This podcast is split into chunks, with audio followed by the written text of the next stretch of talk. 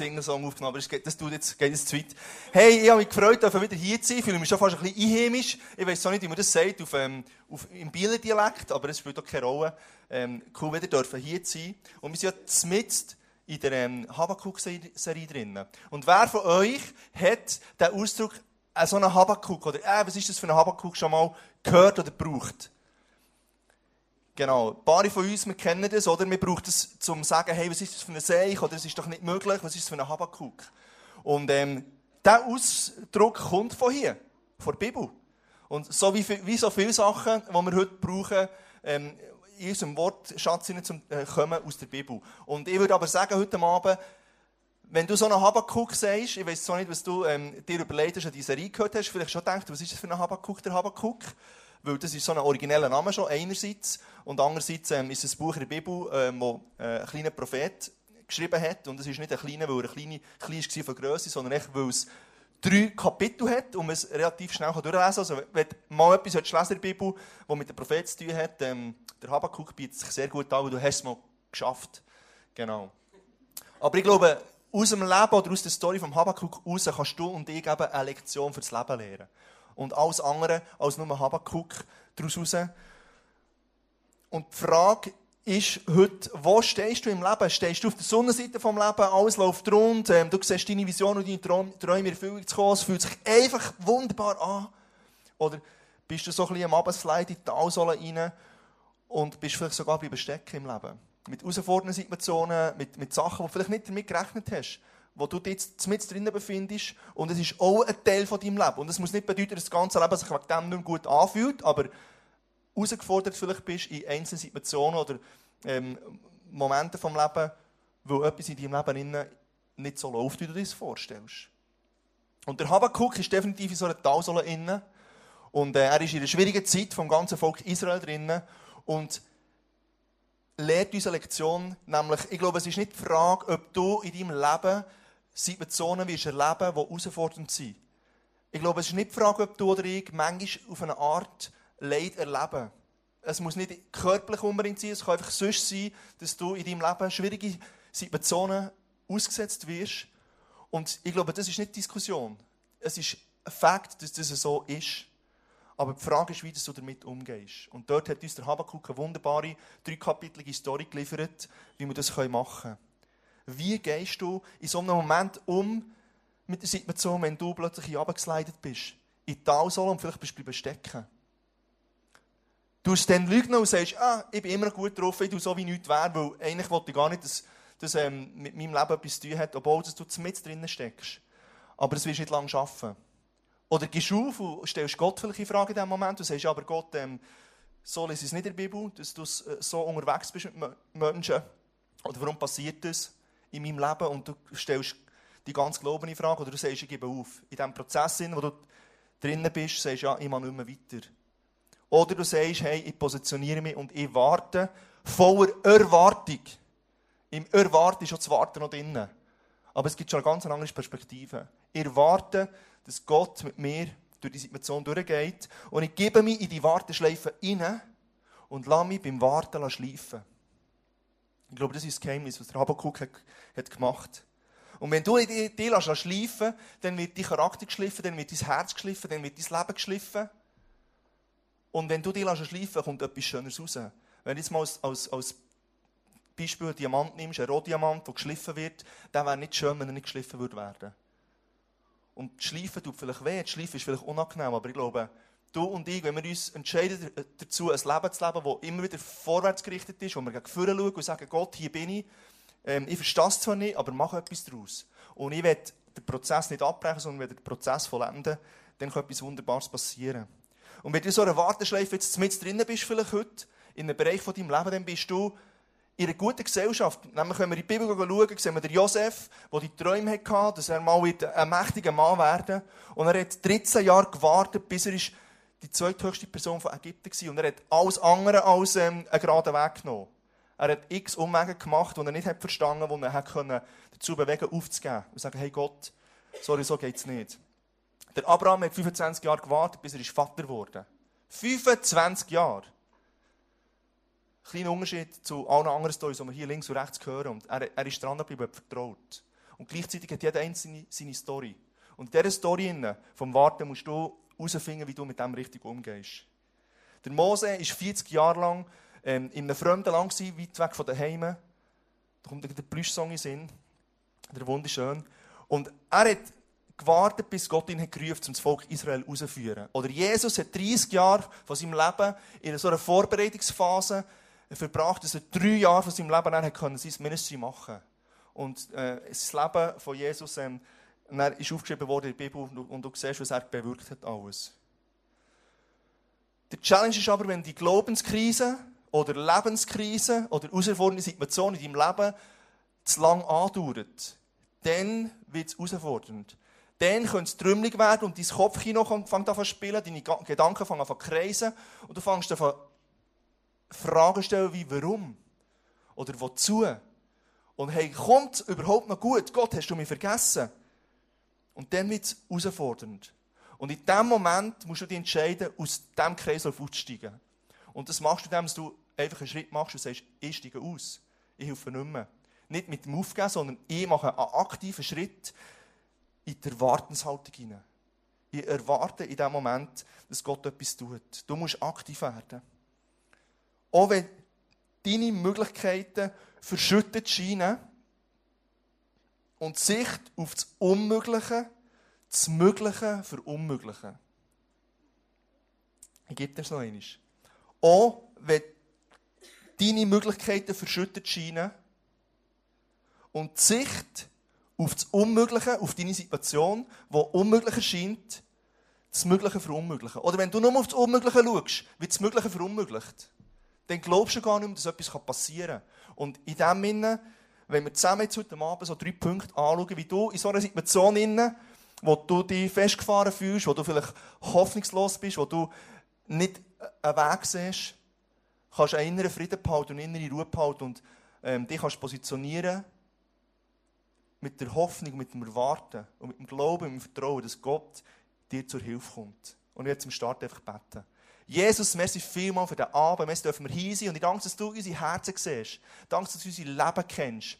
Und ich danke dir, dass du heute Abend unser Leben reinreden willst. Und dass du uns begegnen dort, wo wir stehen. Und dass du uns ermutigen und erfrischen Dass wir sagen können, hey, wir, wir erwarten, dass du in unserem Leben noch einmal eingreifst. Dass du das letzte Wort hast. Und dass du uns eine Perspektive zeigst und wir können sagen, hey, wir bleiben dran, wir geben nicht aus, auf. Und ich danke, dass du ja, einfach unser Herz berührst und es heute Abend zu uns redest.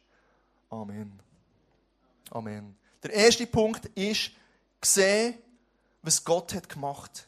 Sich erinnern.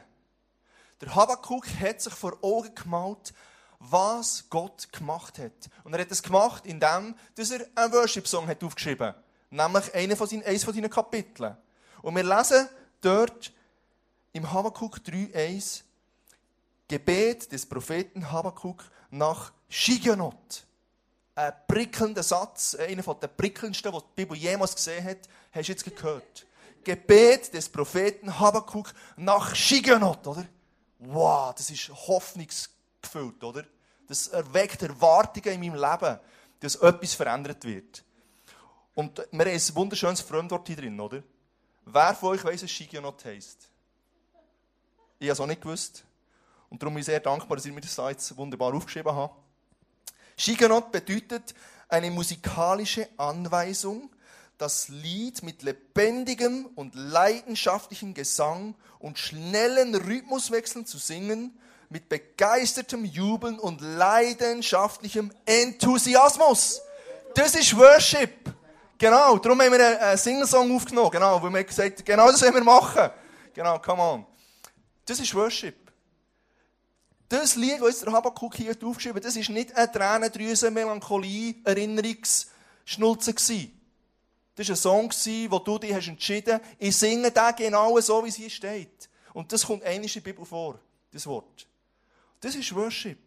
Und der Habakkuk hat sich entschieden, diesen Song so zu singen oder in dieser Situation so zu reagieren mit voller Enthusiasmus, schneller Rhythmus wechseln, ähm, begeistert, mit Jubeln.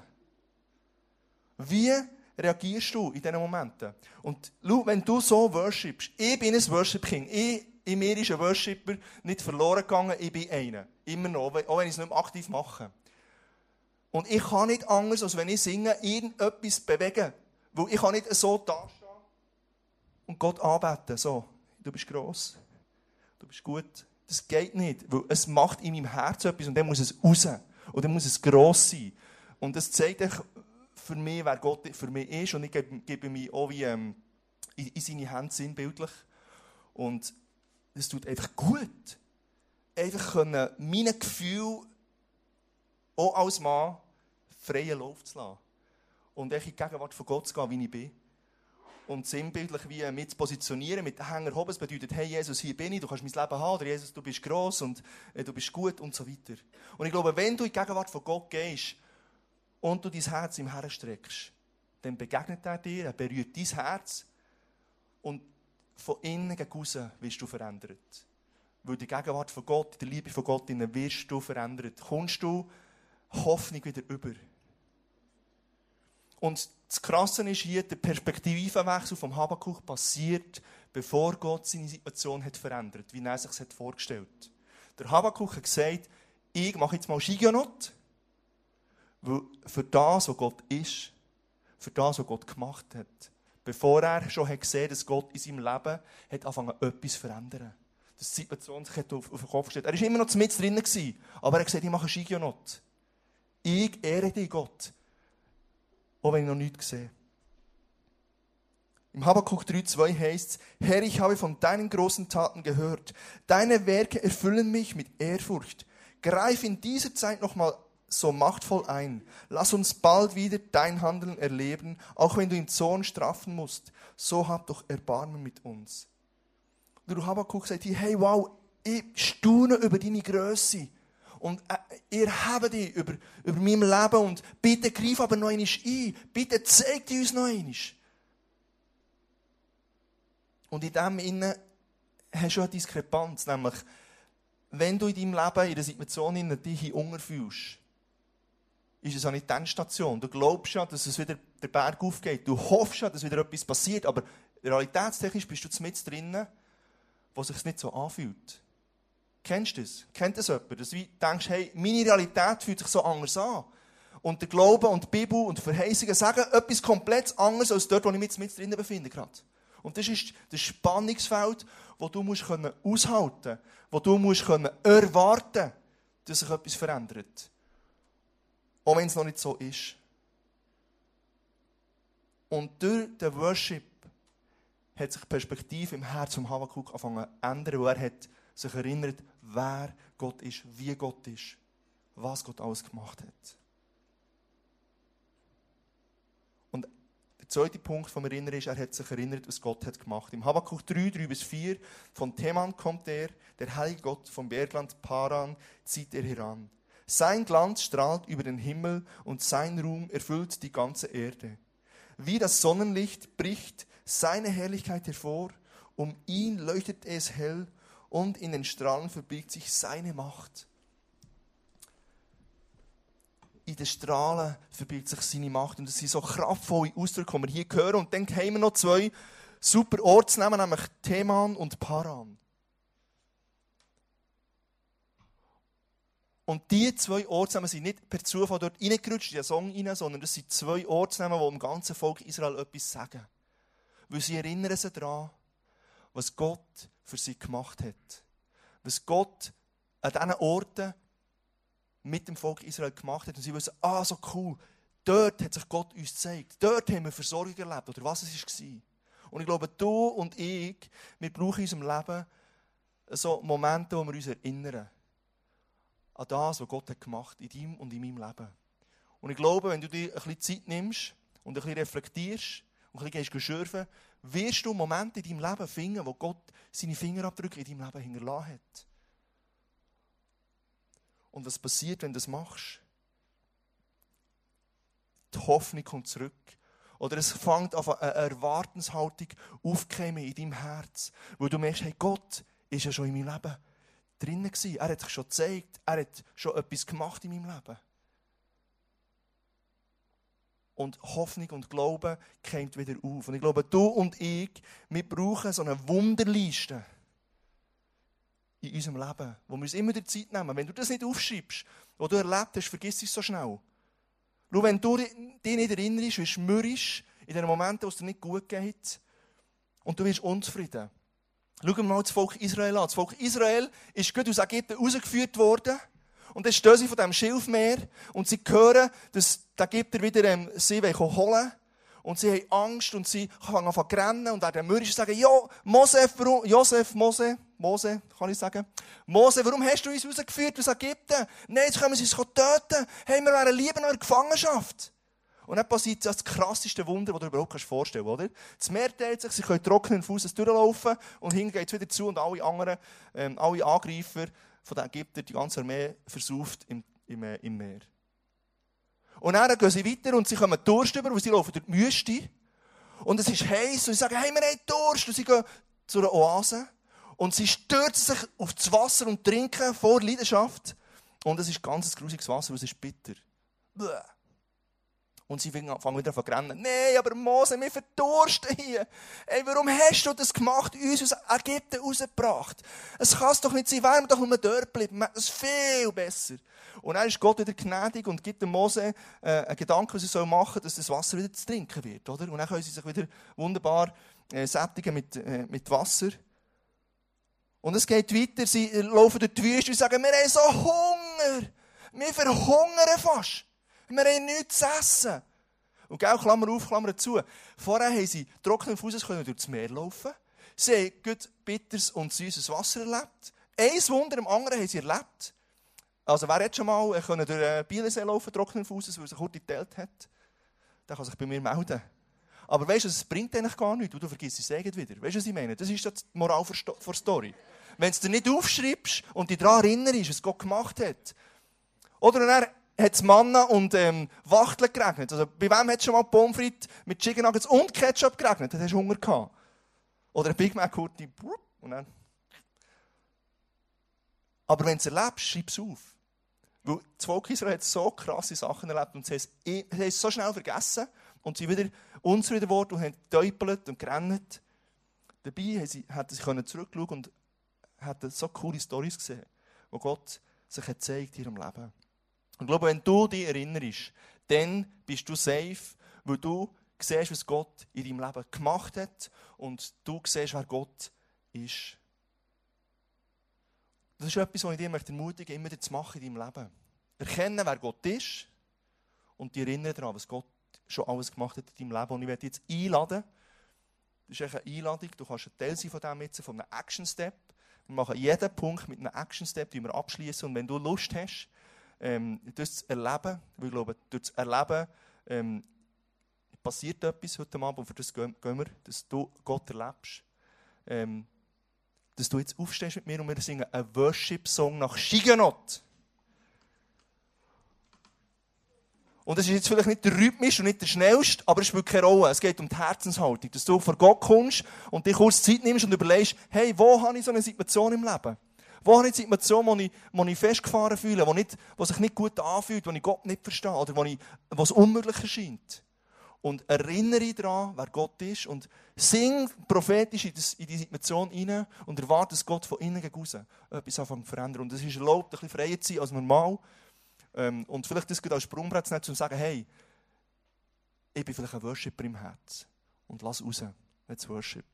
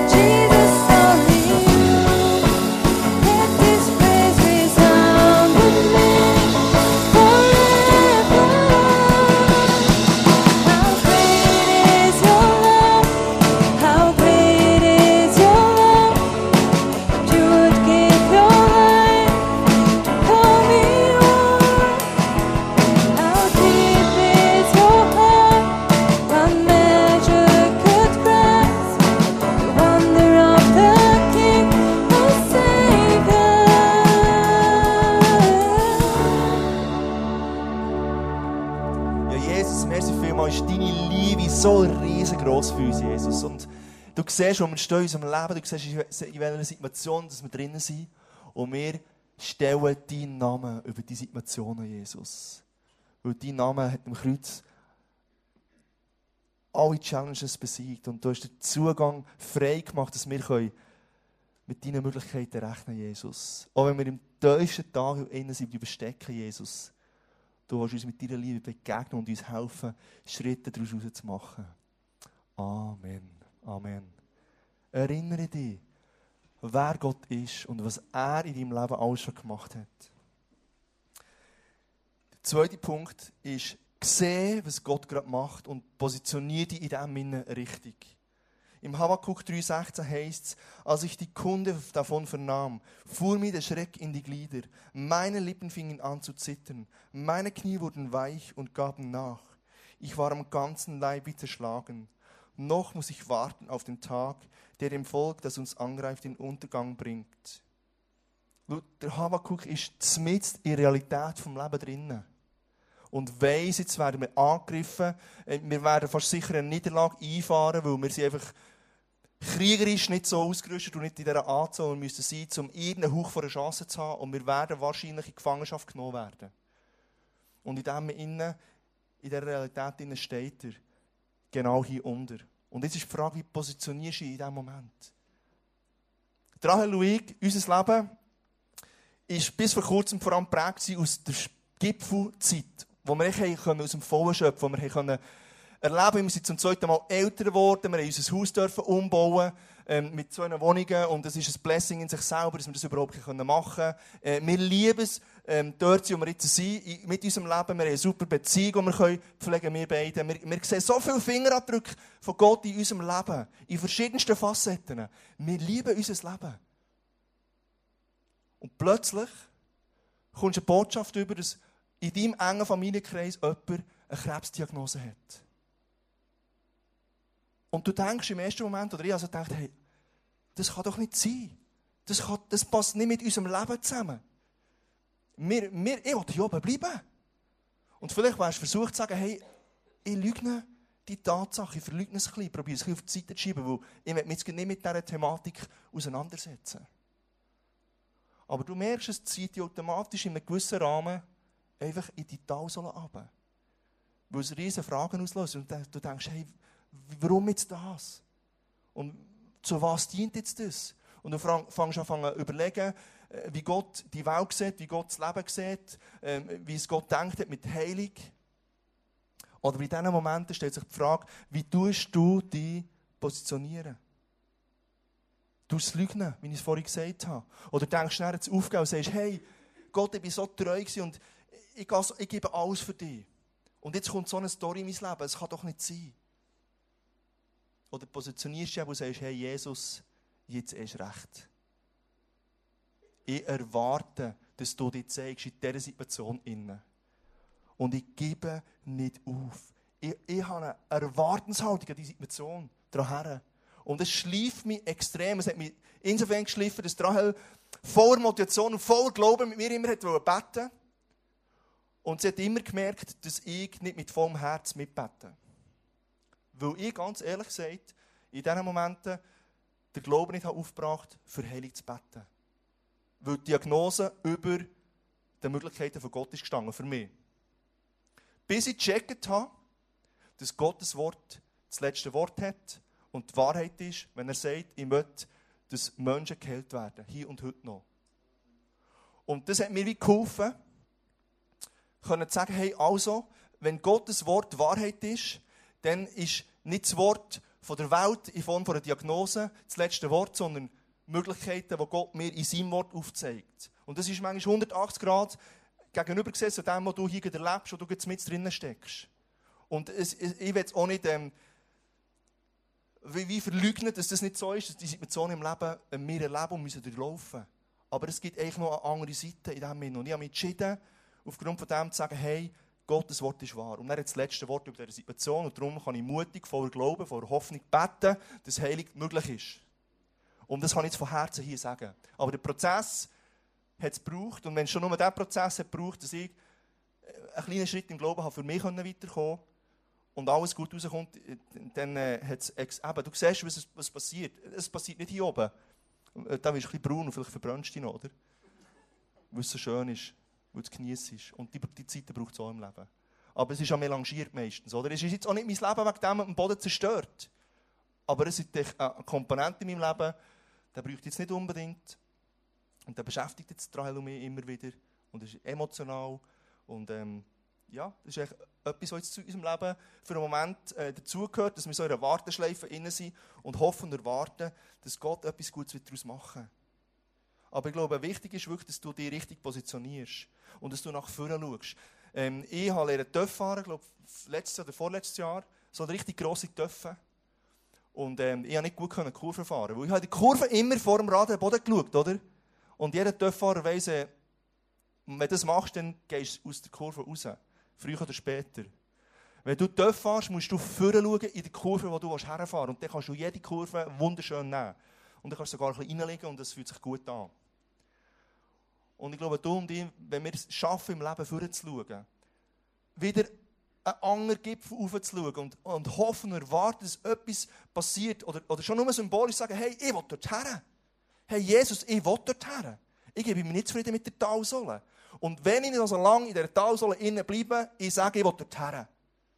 Und ich gebe nicht auf in diesem Moment. Ich gebe nicht auf. Es gibt, kein, keinen Plan B. Es gibt keinen anderen Weg, als dass ich dir vertraue.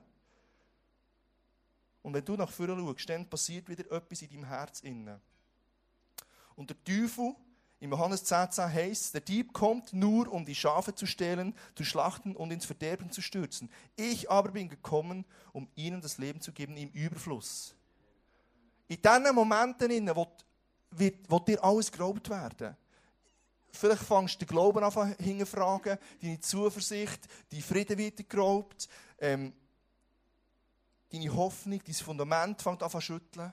Aber Jesus sagt, ich bin gekommen, um Leben im Überfluss zu schenken. Und logisch, es ist völlig nicht das, was ich jetzt erlebe und spüre. Gerade in dieser Situation von, dem, von, dem, von dieser Diagnose denke ich, ja, also, es klingt gut, wunderschön, wunderbar.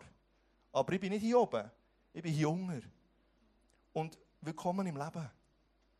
Das Leben ist nicht einfach besser in gewissen Fällen, weil wir Jesus kennen, aber wir wissen, wenn wir unsere Seite haben. Und wir können anders darauf reagieren. Und das macht es besser. Das gibt mir ein Fundament und ein Böder, wo ich kann sagen hey, und ich lasse mir das nicht klauen. Ich gehe immer noch für das Leben im Überfluss. Punkt. Und manchmal ist es ein riesiger Kampf. Das gehört einfach auch dazu. Aber ich will mich nicht am Wort der Welt orientieren, sondern am Wort von Gott. Und wenn ich im Himmel bin und erst dort checke, wie es gemerkt, gemeint hat, aber ich will mich mehr am Wort von Gott orientieren, als dem, was die Leute sagen. Die Leute sagen so viel, wenn der Tag lang ist. Und viel stimmt einfach nicht. Es stimmt einfach so viel nicht. Und es werden so viele Sprecher gemacht und so viele Sachen erzählt, wenn du das hast oder wenn du das erlebst oder wenn du dort bist und wenn du die Schuhe machst und die Ausbildung hast und so viel Geld hast und so eine Frau hast und so Kinder hast und so ein Haus und dann fühlst du dich gut, aber du fühlst dich nie gut. Du fühlst dich nur gut, wenn du Jesus in deinem Leben hast. Und wenn du die, die, den Frieden und die, die tiefe Ruhe und die Zuversicht erlebst in deinem Leben. Also los auf das Wort von Gott. Das ist die Wahrheit und nicht alles andere, was erzählt wird. Und manchmal gibt es auch noch etwas Schlaues und Wahres, was erzählt wird in der Welt. Halleluja. Und im 1. Korinther 2,9 heißt es, heißt ja in der Heiligen Schrift, was kein Auge jemals gesehen und kein Ohr gehört hat, worauf kein Mensch jemals gekommen ist, das hält Gott für die bereit, die ihn lieben. Das ist die Position, die ich einnehme. Sage, Gottes Wort ist wahr. Was kein Ohr jemals gehört hat auf dieser Welt, was kein, kein Auge jemals hat gesehen und was kein Mensch sich jemals hat können ausdenken nicht durch einen x Mastertitel, den er sich hat angeeignet das hat Gott für mich bereit. Minus 10 Mastertitel. Minus super gute Ohren, die hören und minus vielleicht super gute Augen, die sehen. Aber Gott sagt, hey, dir gebe es. Das, was noch nie die Welt irgendwie hat erfassen konnte, ist für dich parat im Himmel die mich lieben. Und die sagen, wow, hey, das ist das Wort von Gott. Das ist so anders als die Diagnose, die ich jetzt vorhin ähm, erwähnt habe. Und es ist so herausfordernd, manchmal mit zu sagen, hey, das ist die Wahrheit, das ist die Wahrheit, das ist die Wahrheit. Und nicht, das ist die Wahrheit. Und dann ist ein der Kampf hin und her. Diagnose, das Wort von Gott, Diagnose, das Wort von Gott. muss ich auch die Bibel nicht mehr auf den Kopf kleben oder so, keine Ahnung. Dass das Wort über meinen Verstand herrscht, genau. Aber nimm die Perspektive ein, weil Gottes Wort ist der Maßstab für mein Leben. Und das ist das, was ich herausgelernt habe schon, in dem, in dem Prozess, wo wir drin sind.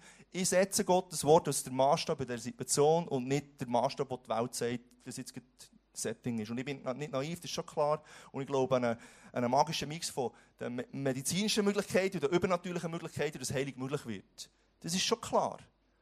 Aber ich vertraue Gott noch ein bisschen mehr. Amen. Oder bin im Prozess drin. Manchmal ist es so schwierig. Aber setzt Gott als, als, als der Maßstab. Und ich werde jetzt wieder einen Action-Step dazu einladen. Ganz praktisch, wenn du das möchtest und du, du weißt, eine Situation in deinem Leben, wo du drinnen stehst, äh, oder auch sonst, du willst dich positionieren als Sohn und als Tochter von Gott, von deinem Vater im Himmel. Und, und Aufstand symbolisch die Hand aufheben und sagen, hey, hier bin ich, ich, ich vertraue dir, ich glaube an dich und dein Wort ist der Maßstab für mein Leben. Dann lade ich jetzt ein, dass du mit mir aufstehst, ich bete ganz kurz und dann können wir dran bocken.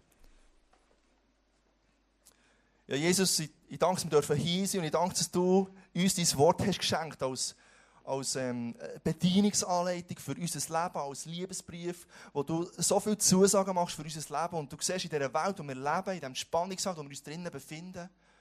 Und wir positionieren uns heute Abend und sagen, Jesus, ich bin dein Sohn, ich bin deine Tochter. Und ich vertraue dir. Und ich, ich strecke meine Hand auf zum Zeichen, dass ich zu dir gehöre, dass ich dich liebe. Und du sagst, wenn wir dich lieben, dann wirst du uns Sachen zeigen, die kein Ohr hat gehört, kein Auge gesehen und noch nie sich jemals jemand vorstellen konnte. Und ich danke, wir können sagen, hey, ja, das, für das gehe ich. Und das gehört mir, weil ich dein Kind bin. Im Namen von Jesus. Amen. Amen. Und der letzte Punkt heisst, sehen, was Gott tun wird, vertrauen und glauben. Luther Habakkuk hat vertraut und der Habakkuk hat geglaubt. Und wir lesen im Habakkuk 3, 17 bis 19, noch trägt der Feigenbaum keine Blüten und der Weinstock bringt keinen Ertrag. Noch kann man keine Oliven ernten und auf unseren Feldern wächst kein Getreide. Noch fehlen Schlaf, Schafe und Ziegen auf den Weiden und auch die Viehstellen sind, sind leer. Und doch will ich jubeln, weil Gott mich rettet. Der Herr selbst ist der Grund meiner Freude. Ja, Gott, der Herr, macht mich stark. Er beflügelt meine Schritte. Wie ein Hirsch kann ich über die Berge springen. Das ist Vertrauen. Vorher hast du beschrieben, wie es nicht aussieht. Und wenn du hier dich befindest, sieht es nicht so aus, wie irgendwie alles möglich wird werden. Die Viehstellen sind leer, kein Schaf und keine Ziegen sind auf der Weide es ist karg und kahl. Aber, weil Gott mich rettet, kann ich jubeln. Und so weiter. Das ist Vertrauen. Und dann haben wir Glauben. Im Hebräer 11,1 steht, was ist nun also der Glaube? Er ist das Vertrauen darauf, dass das, was wir hoffen, sich erfüllen wird. Und die Überzeugung, dass das, was man nicht sieht, existiert. Ich glaube, der Habakkuk ist so unterwegs. Er hat, er hat geglaubt. Und Vertrauen und Glauben kannst du nicht auseinandernehmen. Du heisst, es heisst ja, es ist das Vertrauen darauf. Ich vertraue Gott und ich glaube immer noch an Gott. Und ich glaube, dass sein Wort stimmt und dass Sachen möglich werden, durch das, dass ich seine Dimension in mein Leben hineinnehme und, mich mehr an dem festhabe, als ein Wort glauben, das die Welt in die Welt aussetzt und sagt, das ist der Maßstab. Und ich glaube, Gott hat sich anders gedacht. Und ich glaube, wenn du und ich es schaffen, mit so einer Haltung gegenüber unterwegs sind, auch in dem Sinne, dass wir können sagen hey, ich weiß nicht, wo es hergeht. Ich weiß nicht, äh, wie es wird enden. Aber Jesus, hier bin ich. Ich vertraue und ich, dir und ich glaube immer noch an dich. Weil ich glaube, es gibt keine Alternative. Ich habe keine Alternative gefunden, aber ich habe es auch nicht gesucht, weil ich merke so viel in meinem Leben, wie Gott mir begegnet, wie Gott mit mir unterwegs ist, wie Gott mir den Finger nicht mehr drauf hat. Und äh, dann kann ich entscheiden, was ich mit dem machen will. Aber wenn ich ein offenes Herz habe für, für das Reden von Gott, dann wird das Leben lebendig. Und dann wirst du und ich immer mehr in das Leben hineinwachsen, das Gott für dich und mich hat vorgesehen Und dazu gehören, gehören die Wellenlinien. Das ist gar nicht so speziell. Aber wenn wir, wenn wir in dem schaffen, die richtige Perspektive zu haben, wenn wir schaffen, uns zu erinnern, wer Gott ist und was er schon gemacht hat in deinem Leben und dass du merkst, hey, er hat mich ja gar nicht vergessen.